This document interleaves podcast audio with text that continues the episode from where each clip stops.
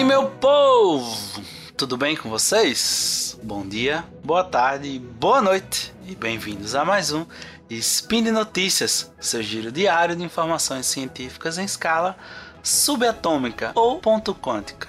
Meu nome é Pedro Ivo, o Pi, e hoje, quinta-feira, 14 Corônio, daquele calendário que é lindo como uma fotografia perfeita, e 12 de março de 2020, naquele calendário que mais parece aquela foto que você tirou com o TechPix. Falaremos um pouco sobre sensores de câmeras fotográficas, os atuais e para onde vamos. Speed Notícias.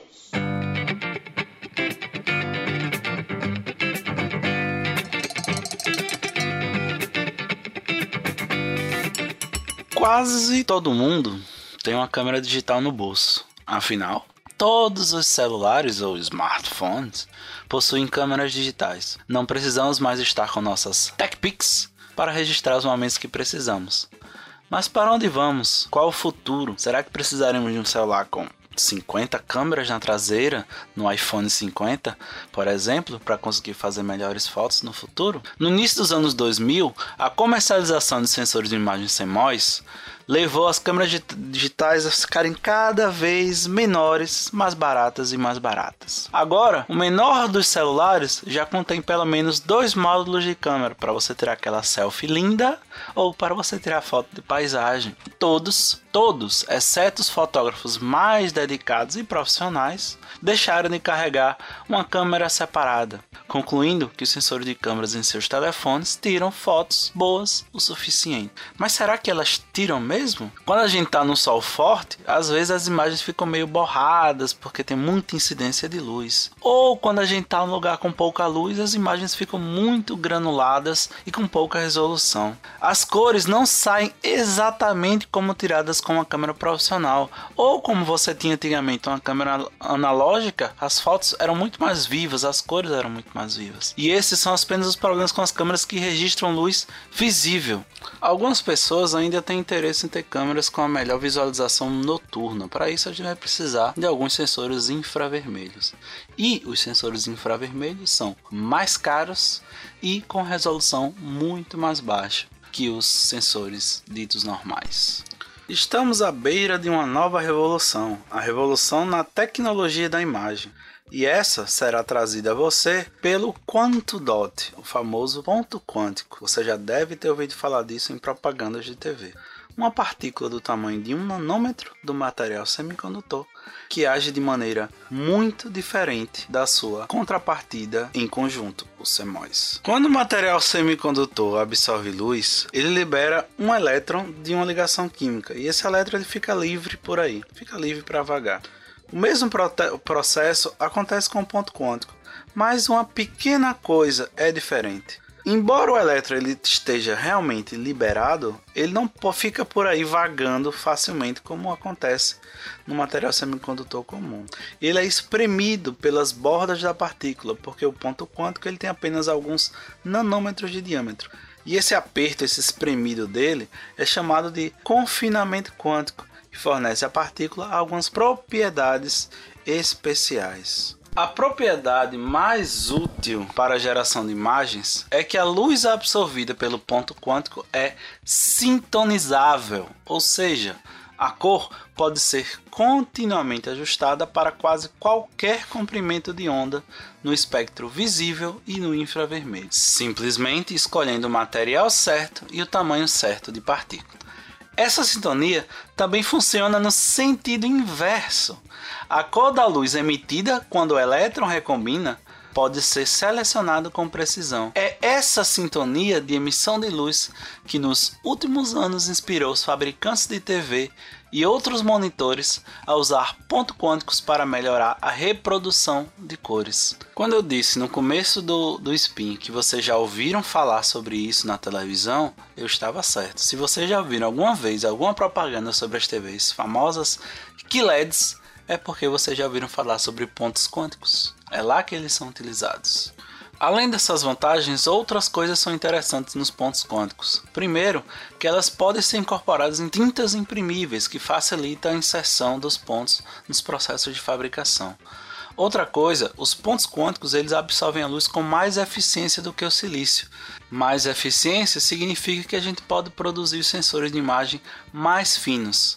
Além disso, os QDs são sensíveis a uma ampla faixa dinâmica, de muito pouca luz a muito alto brilho. Mas vamos falar um pouco sobre os sensores CMOS. Onde é que a gente está? Qual é o estado da arte? Houve um progresso considerável na tecnologia nas últimas décadas, mas a maneira como converte luz em imagem permaneceu praticamente inalterada. Em uma câmera típica, como a do telefone, por exemplo, a luz passa por uma série de lentes e um mosaico de filtros red, green, blue, né? o vermelho, verde e azul, antes de ser absorvida por um pixel de sensor no chip CMOS de silício. Os filtros é que vão determinar qual a cor que cada pixelzinho, que cada photoside gravará. Quando um pixel, né, quando um fotoside absorve um fóton, um elétron é liberado de uma ligação química e se move para o eletrodo na borda do pixel onde esse vai ser armazenado por um capacitor. Um circuito de leitura converte a carga coletada em cada fotosite durante um tempo definido em uma voltagem, e essa voltagem vai determinar o brilho desse pixel na imagem. E o processo de fabricação é o mesmo para qualquer chip de circuito integrado feito de silício, né? É feito várias etapas bem estabelecidas de fotolitografia, gravuras e crescimento. Essa fabricação mantém um custo bem baixo e é bem simples compensando hoje em dia, mas ela encobre os detetores de silício com algumas desvantagens. Normalmente, a eletrônica de leitura fica em cima do detector, nos chamados dispositivos de iluminação frontal.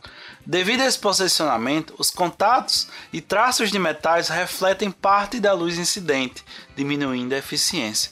Os dispositivos com retroiluminação evitam essa reflexão, colocando os eletrônicos de leitura embaixo do detector, mas esse posicionamento aumenta o custo e a complexidade de fabricação.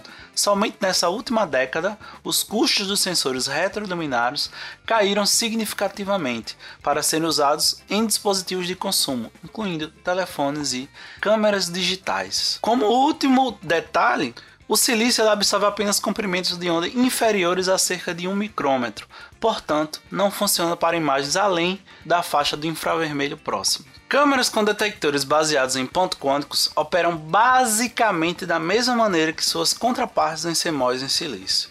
Quando um QD em um photoside, né, em um pixel, absorve um fóton, um elétron escapa de sua ligação localizada. A borda do, do, do ponto quântico limita as viagens do elétron. No entanto, se tiver outro ponto quântico que estiver próximo o suficiente, o elétron livre pode saltar até ele e, através de saltos sequenciais entre os pontos quânticos, alcançar o eletrodo do photoside, onde pode ser contado pelo circuito de leitura do pixel. Os circuitos de leitura são fabricados da mesma maneira que os construídos para os fotodetectores de silício, fabricados diretamente em uma bolacha, né, em um wafer. A adição dos pontos quânticos ao wafer adiciona uma etapa de processamento, mas ela é extremamente simples. Eles podem ser suspensos em uma solução, como um tipo de tinta, impressos ou revestidos como rotação sobre o circuito. Se os pixels chegam retroiluminados, eles não precisam mais daquele circuito de retroiluminação, mais uma vantagem. Como eles absorvem a luz melhor do que silício, é necessário apenas uma camada fina no circuito de leitura para reunir quase todos os fótons recebidos, o que significa que a camada de absorção não precisa ser quase tão grossa quanto sensores de imagem CMOS padrões. Com mais um bônus, essa fina camada de pontos quânticos de alta absorção se destaca tanto em baixa luminosidade quanto em alto brilho, proporcionando um sensor com a melhor faixa dinâmica. E há mais uma coisinha: as câmeras baseadas em pontos quânticos ela tem um enorme potencial para trazer a fotografia infravermelha para o mainstream, porque sua sintonia se estende dos comprimentos de onda normais até o infravermelho, sem um aumento muito grande dos custos de fabricação. Ok, beleza, vamos lá comprar uma câmera com pontos quânticos, ela é muito melhor, né?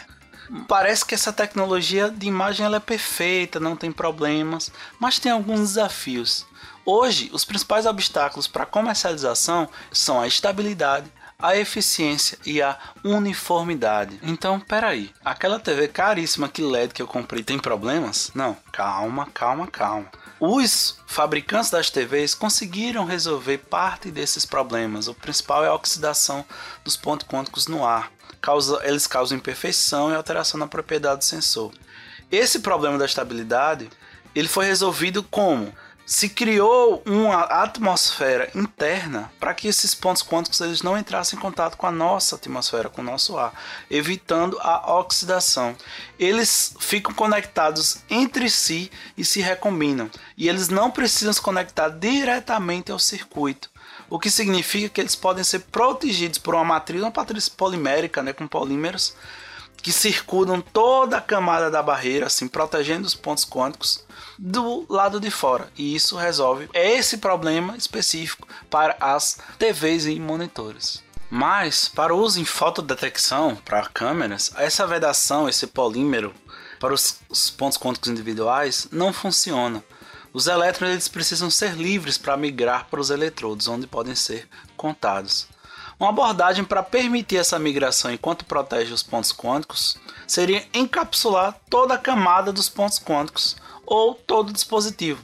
Essa provavelmente será a solução inicial. Como alternativa, os próprios pontos quânticos poderiam ser projetados especificamente para reduzir o impacto da oxidação sem criar uma barreira para carregar o transporte, mantendo a estabilidade e a processabilidade. Os pesquisadores estão trabalhando para atingir esse objetivo, mas é uma tarefa um pouco complicada. O artigo inicial que eu tive como referência para trazer para vocês, ele fala das outras vantagens, desvantagens e traz alguns detalhes bem mais técnicos que eu não vou trazer aqui porque nosso tempo não dá para explicar todos eles especificamente aqui, mas quem tem curiosidade, a gente vai deixar o link no final do post.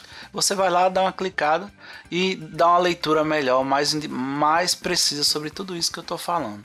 Vamos ao que importa agora para finalizar. E aí, já está no mercado? Como é que vai ser? Quando vai chegar?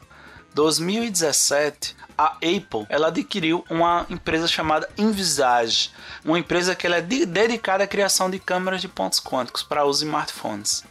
A Apple, como sempre, tem estado calada sobre os planos para essa tecnologia. Então, provavelmente o iPhone 50 não vai vir com 50 câmeras, mas deve vir com algumas câmeras já pensando em pontos quânticos.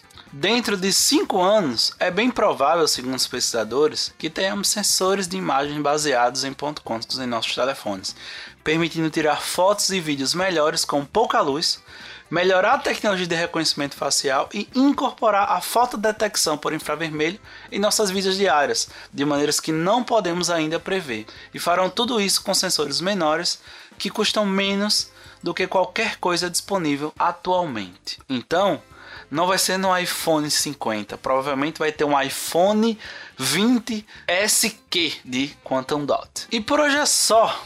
Todos os links comentados estão no post. Deixe lá também o seu comentário, elogia, crítica e xingamento esporádico.